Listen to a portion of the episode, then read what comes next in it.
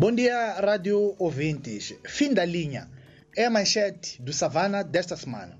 O tema refere-se à decisão do Tribunal Constitucional da África do Sul de rejeitar o recurso apresentado pela Procuradoria-Geral da República de Moçambique, mantendo válida a decisão do Tribunal Superior de Gauteng, que em dezembro de 2021 decidiu pela extradição de Manuel Chang para os Estados Unidos da América. A extradição para os Estados Unidos de Manuel Chang, um antigo ministro das Finanças detido na África do Sul desde 29 de dezembro de 2018, foi uma das principais batalhas do Fórum de Monitoria Orçamentária nos últimos anos. 24 horas depois da decisão da Justiça Sul-Africana, a PGR reagiu esta quinta-feira, praticamente atirando a toalha ao chão. Resignada, a PGR refere que Moçambique continua a entender que os seus fundamentos são válidos, acusando a Justiça Sul-Africana de se ter concentrado em questões de forma. Detalhes sobre este tema estão nas páginas do Savana desta semana. Esta semana também foi divulgado o tão aguardado relatório do perito francês em direito humanitário sobre a situação em Cabo Delgado, Jean-Christopher Ruffin.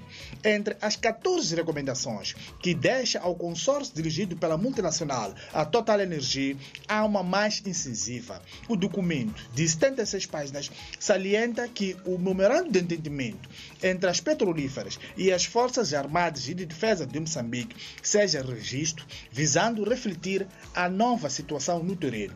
O relator Rufino aponta diretamente uma controversa cláusula que prevê o pagamento de um bônus aos soldados se respeitarem os direitos humanos, para além da entrega de equipamentos que são viaturas de comunicações e logística, alimentação e alojamento. A força atualmente é composta por 600 homens. Pormenores sobre este tema estão também nesta edição.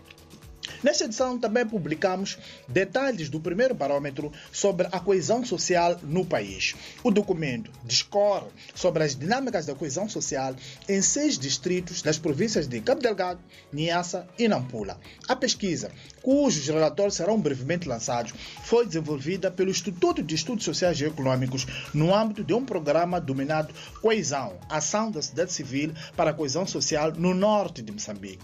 Detalhes sobre esta análise baseada em seis dimensões estão no Savana do hoje, que já está nas bancas e nas nossas plataformas tecnológicas. Bom dia e um abraço de Francisco Carmona a partir da redação do Savana, em Maputo.